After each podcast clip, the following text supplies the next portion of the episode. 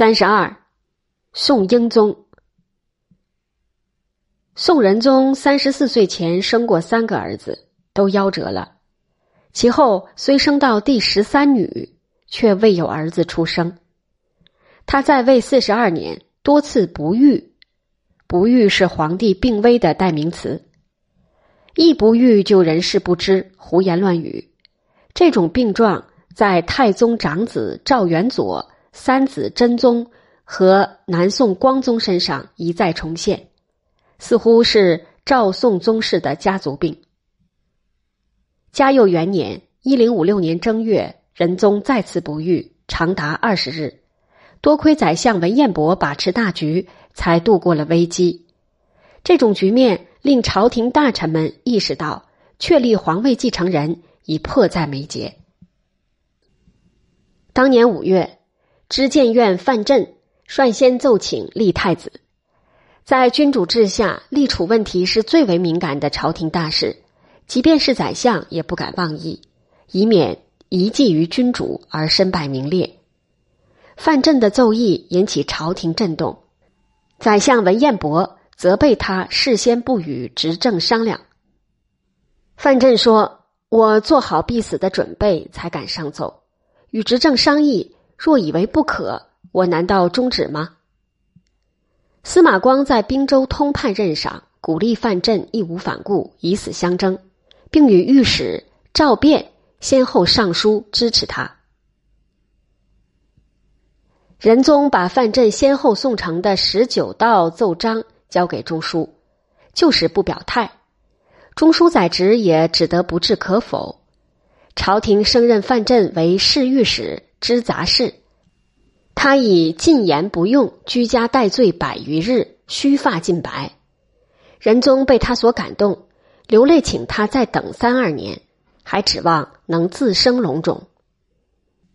嘉佑三年，张尧佐去世，仁宗发牢骚：台谏官总以为我用张尧佐，就像唐明皇用杨国忠那样，会招来拨迁之祸。我看也不见得。一旁的户部员外郎唐介接口说：“陛下一旦有拨迁之祸，恐怕还不如唐明皇。明皇还有儿子肃宗兴复社稷，陛下靠谁？”仁宗气得脸色骤变，却无反驳理由，沉默良久，才说：“立子之事与韩琦已商量好久了。”韩琦这时正与复辟并相，他容貌凝重，令人望而生畏。但与人相交却浑厚温恭，说到小人忘恩负义、轻陷自己时，也慈和气平，如说寻常事。庆历年间，他与范仲淹、复辟同为执政，上朝争事议论，下殿不失和气。为相以后，用人只具公义，所用之人未必谋面，甚至也不知道是他所见。嘉佑三年，他任相不久，就向仁宗进言，应该吸取前代储君不利引起祸乱的教训，选择宗室子弟中的贤能者立为太子。仁宗因后宫有孕而迁言不定，但生下来的仍是皇女。嘉佑六年闰八月，知谏院司马光也上了立储札，仁宗让他把奏书交给中书。司马光请仁宗自己宣谕宰相。当天，韩琦知道后，让人传言司马光，争取把谏言立储的奏札送到中书，否则他作为宰相，欲发此意无从说起。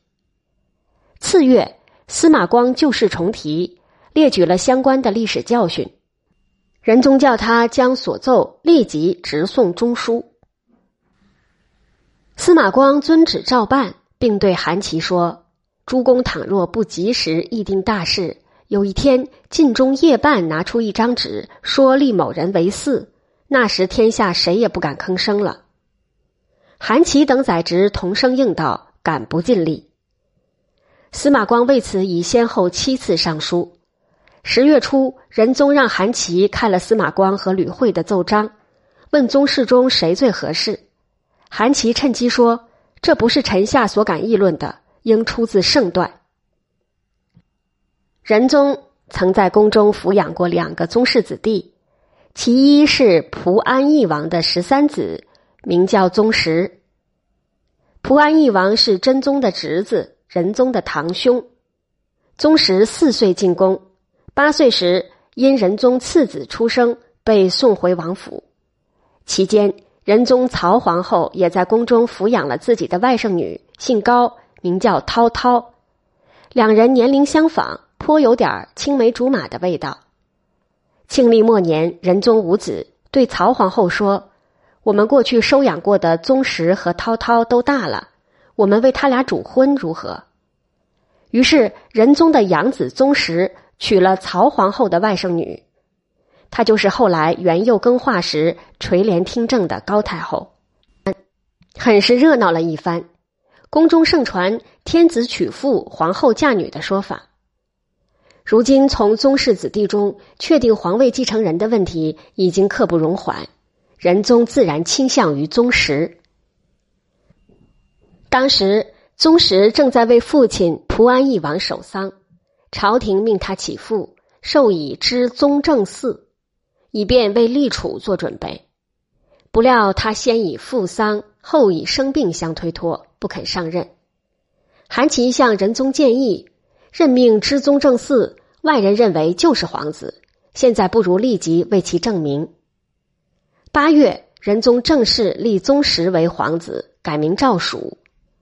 为了政权的稳定、天下的安宁，范镇、司马光等一大批朝臣忠于信念、勇于牺牲，一再犯言极谏非臣子所宜言的皇位继承人问题，而韩琦作为宰相起了决定性的作用。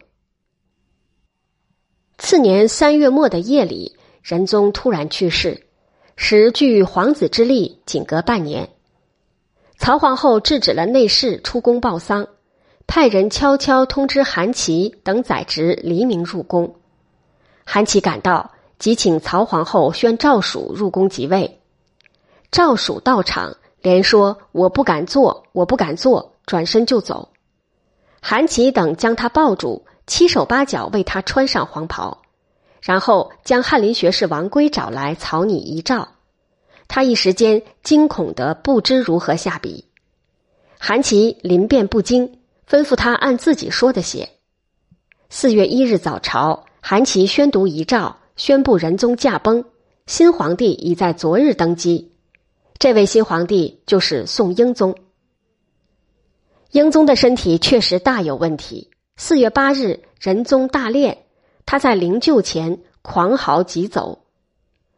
韩琦当机立断，拉下围帘，命几名内侍护持皇帝，让葬礼正常进行到底。见英宗病体如此，韩琦与其他宰执商议，请曹太后访天圣故事，垂帘听政。英宗病得不轻，性情也越发乖张，举止失常。对内侍毫无道理的说打就打，曹太后劝他注意自己皇帝的身份，他也往往出言不逊，双方左右都有人多嘴多舌，两宫关系逐渐紧张。太后很不乐意，向韩琦等诉苦。韩琦回答：“我们在外朝，内朝护持全在太后，倘若官家有失照管，太后也不安稳。”太后很不高兴的说。这话是何意思？我当然在用心照管。见太后脸色骤变，其他人都为韩琦说话太重捏一把汗。韩琦依然正色说：“太后照管，众人自然也会照管的。”他知道在这当口，有些话是必须由他来说的。曹太后垂帘不久，司马光就上了一奏，重提刘太后。天圣练权，富谤天下的旧事，希望他承千顺之美，负四海之望，意在防止母后干政。其后不同场合，韩琦与司马光等朝臣一再劝说太后忍辱负重，容忍英宗病中可能有的失礼和无礼。他们费尽心力的调和两宫，用心就在于不让太后做出费力的举动，造成政局的动荡。十一月某日，曹太后派内侍送一封文书到中书，都是英宗所写的歌词和过失的举动。韩琦对着内侍当场烧了文书，传言太后。太后不是常说官家心神不宁，这些何足为怪？与宰执面见时，太后呜咽流涕，给韩琦力诉英宗的不公。韩琦辟解道：“这是有病的缘故，儿子生病，当母亲的能够不容忍吗？”参知政事欧阳修也说：“现在太后身居防围，臣等五六个人只是错大，一举一动若不是仁宗一命。”天下谁肯听从？曹太后默然，她听出了弦外之音。英宗乃仁宗所立，倘不遵一命，天下是不会听从的。他们再去劝英宗，针对英宗张口就说太后待我无恩。韩琦说：“父母慈爱而儿子孝，这不足为道；只有父母不慈，儿子不失孝道，这才值得称颂。”何况父母岂有不慈爱的？英宗若有所悟，两宫关系略有缓解。即位后的大半年间，英宗身体时好时坏，到这年岁末，他已能够御殿视朝了。次年改元治平，英宗已经可以不知疲倦的处理政务。曹太后原对朝政并无兴趣，这时却无还政之意。似与两宫不和有关，在韩琦等朝臣看来，女主垂帘乃迫不得已，久不还政更非盛世之相。台谏侍从请求太后归正的章奏接二连三呈上来，迫使太后撤帘的舆论一到火候。一天禀事以后，韩琦单独留下，要求太后允准他辞去相位，出领州郡。曹太后明白他的意图，说：“相公岂可求退？老身每日在此，甚非得已，且容先退。”韩琦立即称贺太后还政，贤明超过东汉马皇后和邓皇后。追问道：“台谏也有章书请太后归正，不知决定何日撤帘？”曹太后似有不悦，起身入内。韩琦大声喝令仪鸾司撤帘，围帘拉开，犹能见到太后背影。一说曹太后总把皇帝玉玺放在自己宫中，英宗外出巡幸时，他也带上玉玺同往。韩琦就安排太后与英宗出外祈雨。回宫后，他当即以民众皆欢慰台谏有章奏为由，奏请太后还政。太后恼怒道。叫做也由相公，不叫做也由相公。韩琦立在帘外，不撤帘就不下殿。曹太后只得被迫还政。尽管记载颇多异同，但曹太后归政迫于形势，出于无奈，在台谏官一再见证下，由韩琦主其事，则毫无疑问。由于这种制约机制的有效存在。兼之，宋代家法对母后干政约束甚严。两宋尽管垂帘称制的皇太后多达八人，却从未危乱政局。英宗亲政之初，颇欲有所作为，亲自点名把仁宗朝颇有直升的谏官唐介召入朝，以他全御史中丞做自己的耳目，去弹击奸邪小人。但他似乎并不像《宋史》本纪称颂的那样是什么明哲之资，他缺乏根据的怀疑人，认定在他立为皇子一事上，三死师蔡襄向仁宗发过不好的议论，就违反宋代君主不得暗示台谏弹劾某官的做法，唆使谏官傅尧于奏弹蔡襄，遭到拒绝以后，还是把蔡襄撵出了朝廷。英宗的生性固执集中表现在仆役上，这是牵动英宗朝的大事件。英宗立为皇子时，正在为生父蒲安义王守丧。位居九五之尊以后，血浓于水，他想把生父也升格为皇帝。治平二年（一零六五年），英宗把已故蒲王的名分问题交给礼官和代制以上的朝臣去讨论。按照儒家礼制，帝王由旁支入承大统，就应该以先皇为父，而不能以本生父母为考比。秦汉以来，那些推尊其生父母为皇帝皇后的做法，都是建基于当时，非议于后世的。于是，朝臣们很快分为泾渭分明的两大派：一派主张英宗应该称蒲王为皇伯，理由是为人后者为之子，不得顾私亲；这派以台谏官为主体，有司马光、贾案。吕惠、吕大房、范纯仁、傅瑶瑜等，还包括不少礼官和侍从等朝臣。例如翰林学士王圭、判太常寺范镇、知制告韩维、全三死师吕公弼等，声势相当浩大。另一派主张英宗应该称蒲王为皇考，理由是初继之子对所继所生皆称父母。这一派都是宰执大臣，有韩琦、欧阳修、曾公亮、赵盖等，中枢大权在握，双方各执一词，引经据典，唇枪舌剑，不亦乐乎。台谏制度经真宗一朝的完善，台谏官敢言直谏的元气经仁宗一朝的韩愈，正进入沛然浩荡的时期。宰执坚持皇考说，激怒了于礼。与礼都略占上风的台谏官，两个礼分别是礼貌的礼和道理的礼。台谏官本来就有监督制约相权的职能，他们认为宰执固执皇考说就是权臣太盛，邪意干政。不过台谏官对大臣的弹劾，最终还需由皇帝的支持，而在仆役中，英宗与宰执们是坐在一条板凳上，于是。全御史中丞贾案被解职出京，知谏院司马光被免去谏职，担任侍读。明眼人谁都知道，这是在削弱反对称皇考的台谏官的力量。到这年十月，在朝的台谏官只剩下三人。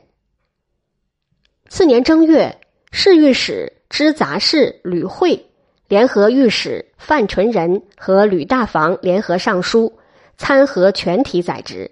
说他们惧色政论，斜斜往上。